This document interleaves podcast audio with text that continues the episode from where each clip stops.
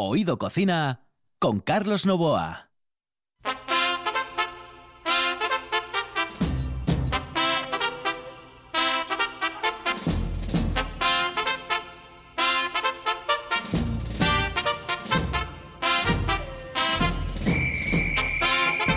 Saludos amigos, muy buenas noches. Esta es la sintonía de RPA y estamos en Oído Cocina.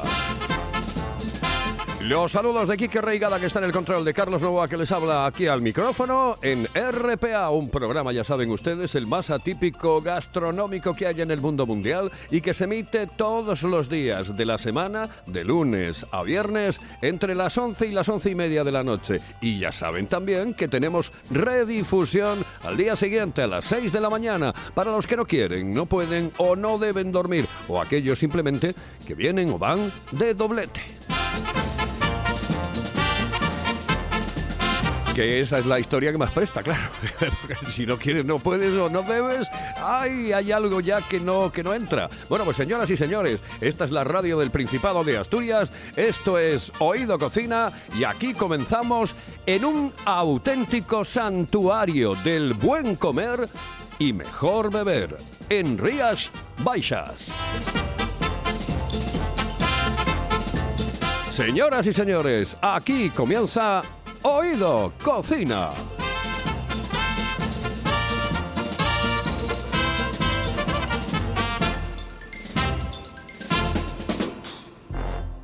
Hello, eh, señorita. ¿Sí? Excuse me. Eh, perdón.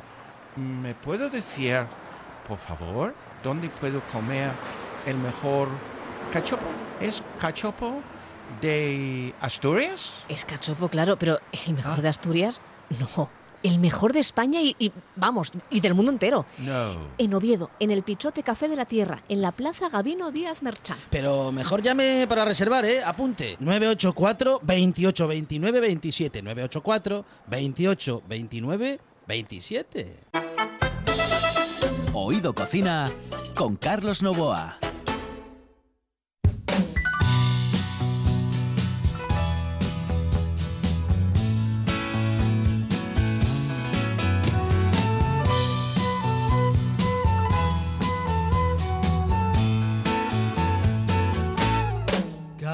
On board a westbound 747.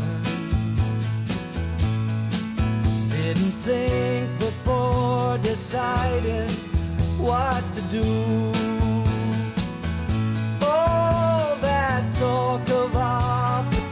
Nunca, nunca llueve al sur de California, pero evidentemente sí llueve en Asturias y bastante. Y la verdad es que últimamente de forma pertinaz. Eh, lo del tiempo en el Principado de Asturias, ya saben ustedes, es para cambiar ese lema maravilloso que tenemos de Asturias, paraíso natural, por el de Asturias, para irse natural. Seems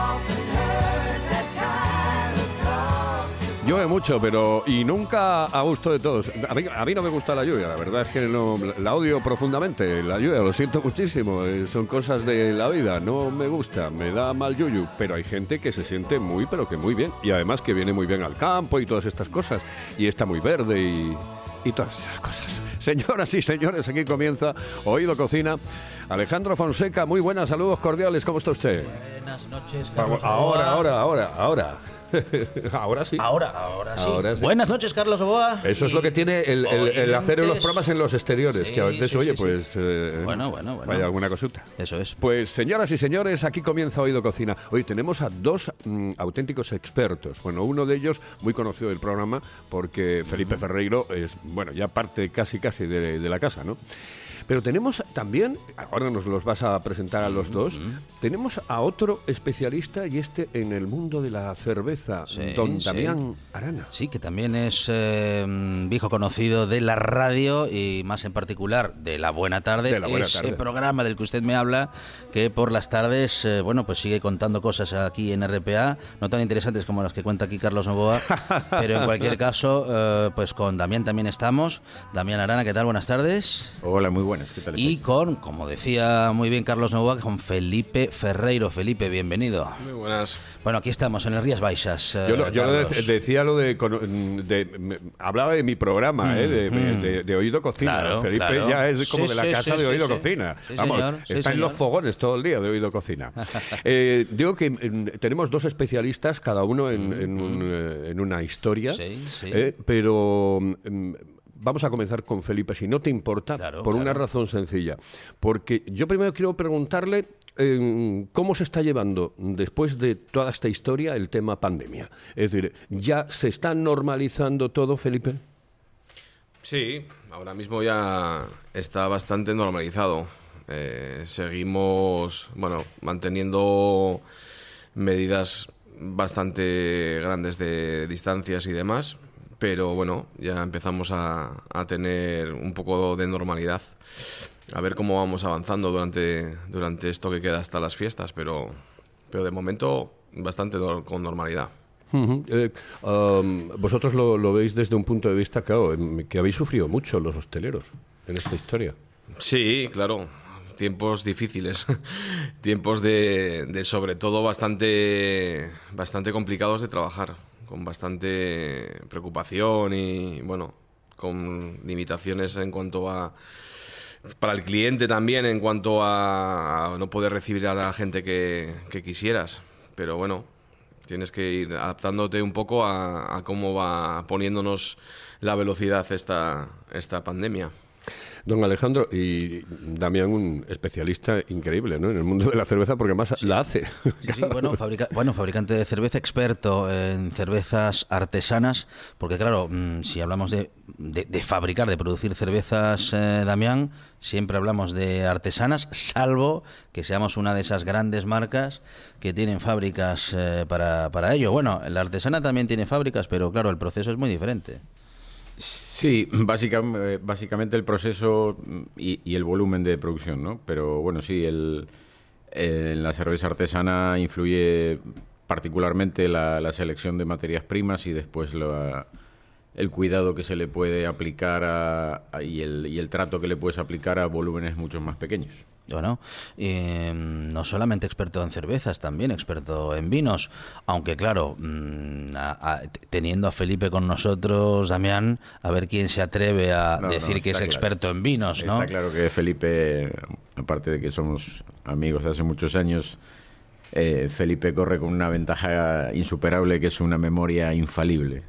Eh, una memoria eh, que me vas a permitir, Carlos, que recuerde nuestras experiencias en este Rías Baixas, vamos a decir que en nuestro, en nuestro tiempo de ocio, porque Felipe cuando llega a la mesa, cuando llega a la barra y mm, él te pregunta qué te apetece hoy, mm, pues en virtud de, pues, de cómo estás, de cómo te sientes ese día, de qué tienes ganas de beber, eh, si quieres algo más potente o algo más suave, y no hace falta darle muchas más indicaciones. Felipe va y de, de cuántas referencias hablamos, Felipe, para ir a esa nevera y seleccionar entre esa nevera y la otra, que claro, yo le digo nevera, que a lo mejor el, el enfriador de vinos no se llama nevera exactamente, pero nos los vas a aclarar tú ahora todo, a la cava o a esas cavas. Bueno, pues eh, referencias muchas. Normalmente siempre tengo o tenemos, no sé, 25 o 30 cosas eh, en movimiento, pero siempre tenemos eh, preparadas más referencias. Como referencias, pues aún no sé, 600, 700 referencias, pero realmente eh, lo, que, lo que es es que cada semana van entrando cosas nuevas. Entonces al final eh, no tenemos mucho de casi nada pero sí que, te, que manejamos mu- muchísimas opciones. Entonces eso me permite también, pues un poco lo que tú cuentas, eh, poder adaptarme a lo que le apetece al cliente en cada momento. Intentamos cubrir todos los gustos y, y un poco tener también la parte tendencia que es inevitable. cuando, cuando estás en un, en un sitio que la gente le- que viene es gente que le gusta el vino, tienes que ir un poco con, la, con las tendencias que, hay en, cada momento. Entonces, por eso tenemos pues un, mucho espectro de, vinos para, poder ofrecerte un poco lo que te apetezca. Sí que es verdad que, la gente confía a veces tanto en ti que, realmente te da poca información. Entonces, muchas veces es complicado. Porque dices, no, ponme lo que quieras. Lo que quieras, eh, yo te puedo poner lo que yo quiera, pero realmente tiene que ser algo que a ti en ese momento te apetezca. Yo no sé si tú te apetece tomarte un vino generoso o te apetece tomar un- un- una burbuja. O sea, realmente eh, sí que es importante que la gente te, te diga un poco, pues lo que dices tú, cómo, cómo trae el cuerpo y qué le, qué le apetece beber. Eh, em, Felipe, también, eh, hay em, vinos eh, y cervezas de temporada, es decir, em, hay un vino que va muy bien en verano, otro que va muy bien en el invierno, otro en otoño y otro en primavera, o en realidad eh, puedes beber en cualquier época del año el eh, vino que tú deseas, que te gusta. ¿Hay algo de referencia o hay alguna relación entre las estaciones y lo que vas a beber? Hombre, en principio y, en teoría podríamos decir que sí, pero al final es un poco como el tema de los maridajes, ¿no? Eh, Al final la gente bebe lo que quiere en la época que quiere, porque uno puede tener mucha teoría, pero después al momento de la realidad, eh, y un ejemplo muy claro que yo lo veo en la cervecería, por ejemplo, es la cerveza de trigo, que es un producto típicamente de verano, pues mm, se vende menos en verano que en invierno. Y es algo que mm, lo consultas con colegas y con distribuidores y nadie lo entiende. Por eso te digo que al final la teoría mm, no siempre es la, lo que la gente acaba demandando y en el mundo del vino pasa exactamente lo, lo mismo, ¿no? Que a veces eh, uno piensa en espumosos para el verano, en estar en una terraza tomándote una copa de cava o de champán y sin embargo el volumen más grande de venta de espumosos es ahora. Eh, Pero, por ejemplo, digo, en el tema del vino, por ejemplo, eh, eh, en el verano yo tengo la sensación de que un clarete, cuando digo clarete digo un rosado, que yo no Rosado. entiendo mucho de vino, un, un vino eh, clarito, eh, mm, frío, va mejor con el, con el tiempo eh, que, que un tinto, por ejemplo. Digo, no sé, a lo mejor es, es cosa mía, ¿no? Yo que no sé beber ni vino ni cerveza, ninguna de las dos, porque la cerveza la tomo helada. O sea, me gusta la caña absolutamente helada o la cerveza absolutamente helada y que tampoco sé beber muy bien vino, aunque es- soy de los que eh, en pico fino, ¿entiendes? O sea, Porque claro, para reconocer un buen vino, Felipe, no es necesario tener un conocimiento, pero sí a lo mejor, bueno, una sensibilidad en el paladar o ganas de probar cosas nuevas. Yo creo que es una cuestión más de, de inquietud y de, y de querer probar cosas diferentes. Pero realmente la gente tampoco necesita conocer. Yo siempre digo lo mismo. Al final, tú cuando te tomas una cerveza no quieres saber con qué lúpulo está hecho. O ya es para un cliente determinado. Eh, sí que es verdad que con, con lo que hablábamos de, del tiempo, yo sí que relaciono un poco eh, los vinos un poco con la comida de, de la época. Por ejemplo, ahora sí que es verdad que apetecen o que sí que se mueven a lo mejor un poco, un poco más, vinos un poco más estructurados, porque la comida también te, te permite eh, utilizar un poco vinos un poco más, más estructurados, más potentes. Pero realmente es, es- yo creo que va mucho más unido al gusto de la persona que a la estación. Y después, eh, realmente sí que tenemos eh, vinos que están como muy asociados a una época del año, pero que, que realmente es lo que dice Damián, que realmente espumoso a lo mejor ahora es cuando, cuando más se usa, cuando realmente en el verano serían maravillosos. Al final eh, depende un poco mucho de la tradición también. Bueno, va un poco unido a todo. Yo siempre digo que el vino va bastante unido a la gastronomía de los lugares. Entonces, es- yo creo que es lo que, lo que más lleva a, a decidir por una cosa o por otra. Es cierto, Felipe, que mm, son tan buenos los vinos en Rías Baixas que hasta el rosado puede llegar a ser bueno. Pues sí, eh, realmente el rosado es una, un tipo de vino que en Asturias sobre todo está un poco denostado, cuando en otras zonas del, del país eh, se valora más.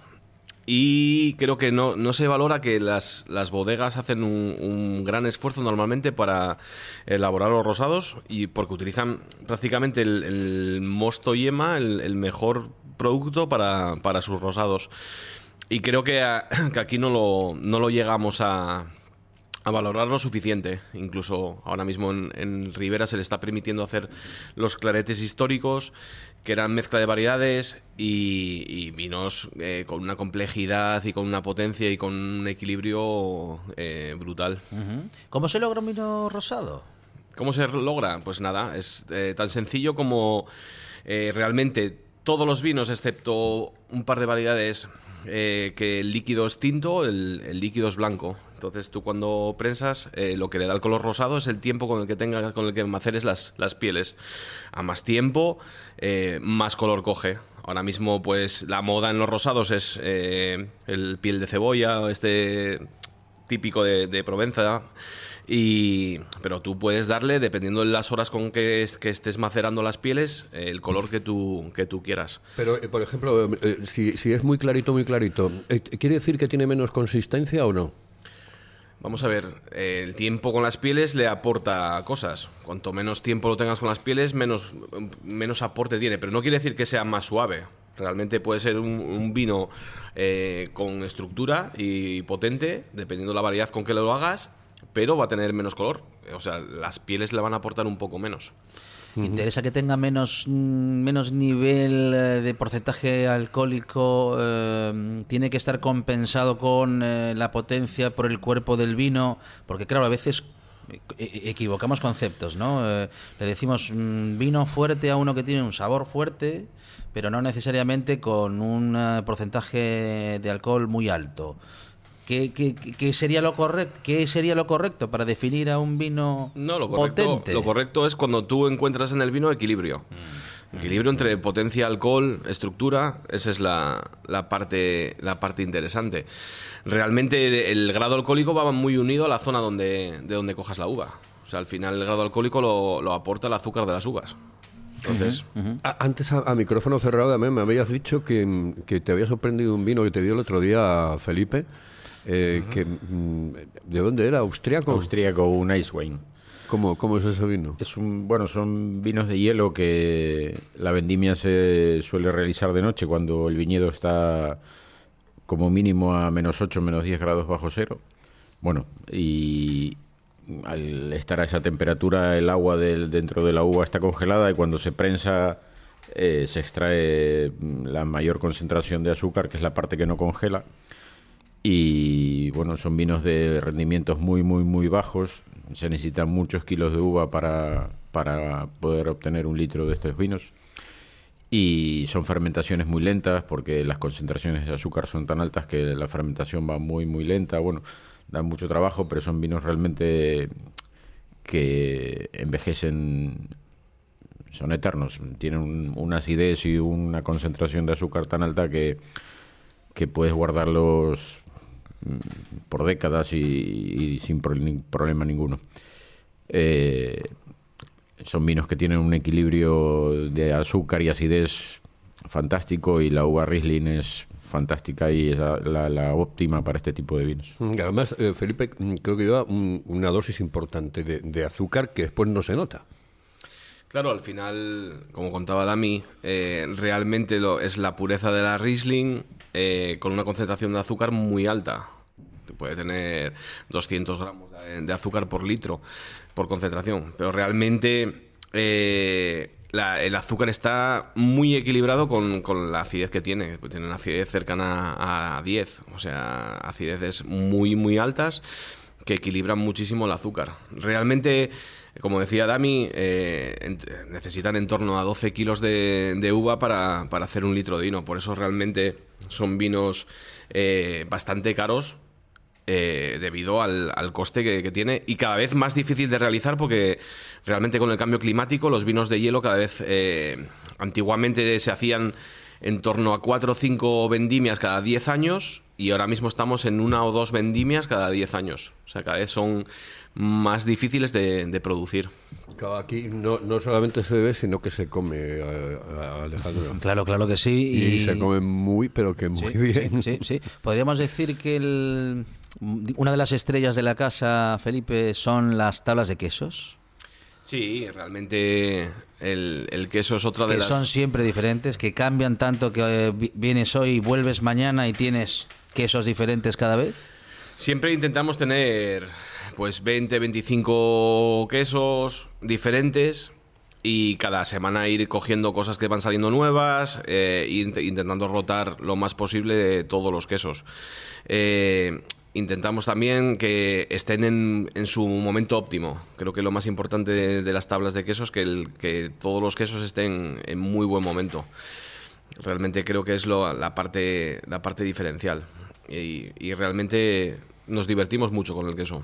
Eh, Alejandro se, se divierte también con otra serie de cosas porque ¿cómo era eso que, que se deshacía? Sí, eh, no, fuera de Lo que me carta. comentaste Recuerdo el otro otro día, fuera de carta, en, eh, muy, muy sencillo. Además, sen- sencillo porque justamente de, de eso se trata en el Rías Baixas. Hay producto, sobre todo, producto bien tratado en cocina. Y claro, no hay florituras, pero se lo pasa uno muy bien y se emociona con los sabores. Burrata de la buena, cremosa y tomate que sabe a tomate. Con un aceite que no sé de dónde lo sacas. Eh, sí, in- intentamos, hicimos muchas pruebas hasta conseguir una burrata que nos convencía, eh, que creo que estamos muy contentos con ella.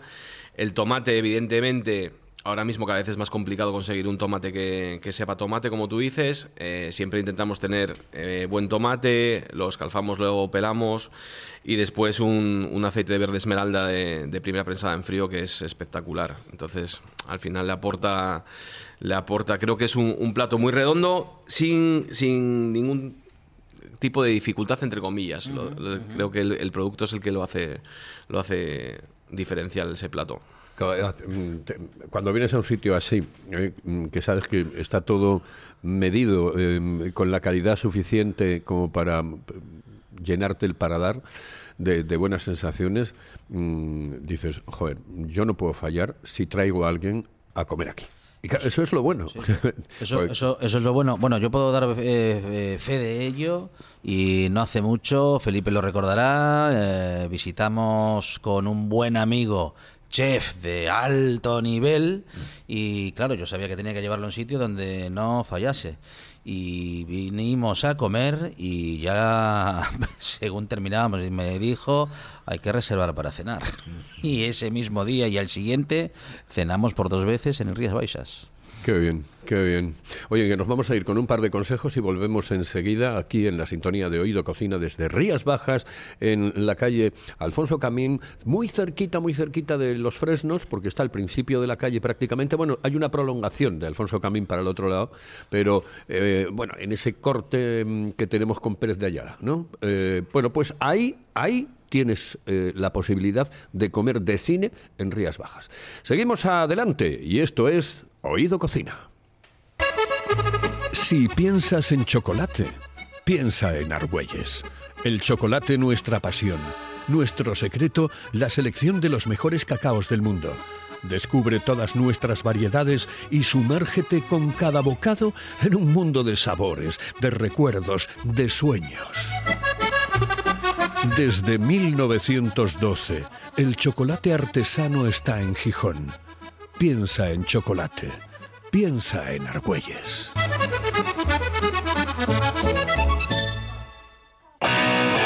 La Casa de las Cervezas Artesanas está en el Lúpulo Feroz.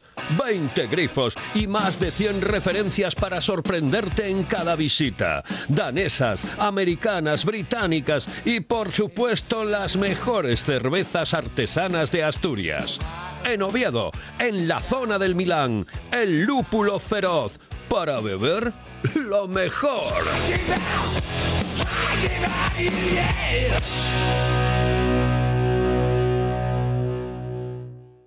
Oído Cocina. Con Carlos Novoa.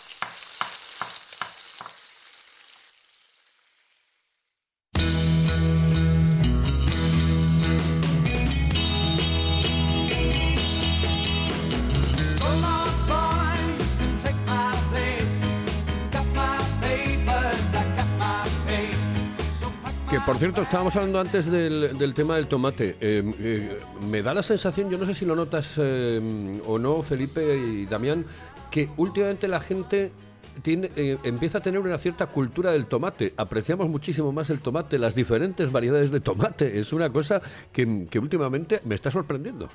Sí, y se nota mucho en los lineales de los supermercados, ¿no? Que ahora hay mucha más oferta y los tienen ya clasificados por por calidades y, y por variedades, ¿no? Entonces, bueno, es que llegamos a un punto de que los que tenemos una edad y hemos comido tomate que sabía tomate, eh, no encontrábamos nada que, que nos, se nos pareciera aquello que teníamos en la memoria, ¿no? Y bueno, apareció un poco el tomate RAF, sobre todo el que viene de Almería, que es muy bueno, y, y, bueno, a partir de ahí yo creo que empezó a haber un poco de... eh, la gente que probaba ese tomate le sorprendía y entonces bueno el, el mercado empezó a, a funcionar un poco para la tendencia hacia esas variedades ¿no? Ujú. Que- que me- yo me llevo a Rías Bajas, eh, bueno, pues me va a pedir, evidentemente, la próxima vez que venga, una tabla de quesos. Con una tabla de quesos, tú tienes que recomendarle a la persona que los va a, a degustar el tipo de vino que, que les va. Sí, tenemos un poco la opción de maridar la, la tabla de quesos. Pues un poco los quesos los estructuramos en tres partes, eh, coagulaciones lácticas, después pastas y después quesos azules. Y un poco intentamos dar vinos que van bien con cada parte de la tabla. Realmente la gente viene con una concepción de equivocada que realmente va unido al gusto de cada uno, pero realmente eh, hay una creencia entre que el vino tinto va fenomenal con los, con los quesos y realmente no es del todo cierto. O sea, realmente el queso mejora el vino tinto, pero si quieres disfrutar unos quesos diferentes con, con un vino diferente y poder apreciarlo todo, eh, va más con espumosos, va más con vinos blancos, va más con, con generosos, con vinos de Jerez que con vinos tintos. Pero realmente eh, nos adaptamos a lo que quiere el cliente, siempre intentando recomendarle lo que mejor le va a ir con cada, con cada tipo de queso. Entonces, pues nos ponemos en sus manos. Realmente hay gente que, que con una tabla de queso se puede tomar un vino o hay gente que se puede tomar cuatro vinos. Eso me lo decía el otro día, un maestro quesero decía que con el Cabrales em, la sidra no iba.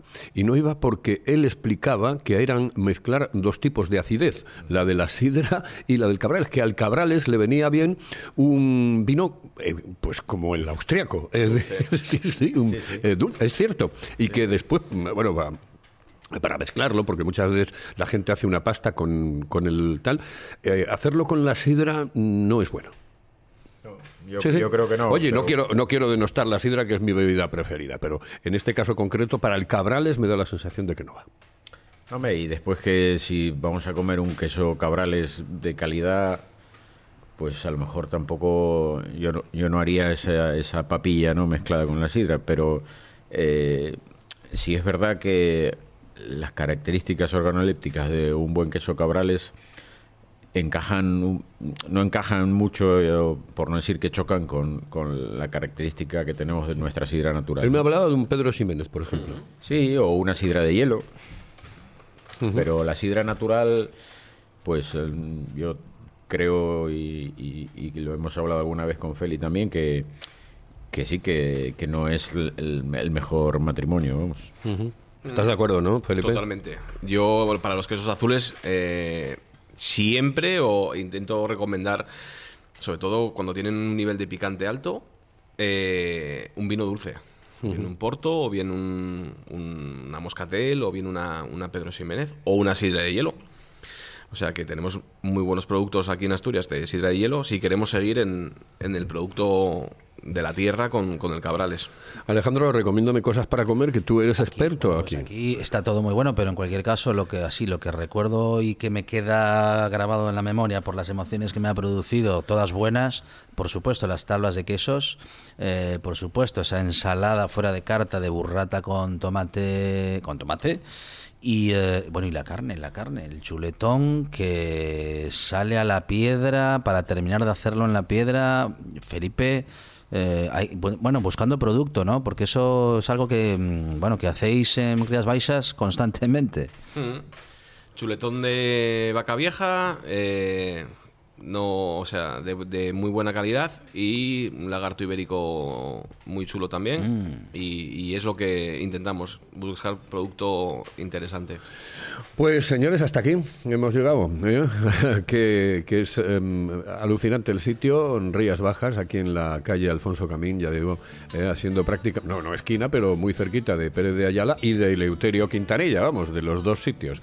Así que, señoras y señores, aquí en RPA, hoy hemos visitado Rías Bajas con Felipe Ferreiro, con Damián Arana. Muchísimas gracias por estar con nosotros. Saludos. Gracias. En el control estuvo Quique Reigada, al micrófono Carlos Novoa, nos acompañó de anfitrión don Alejandro Fonseca.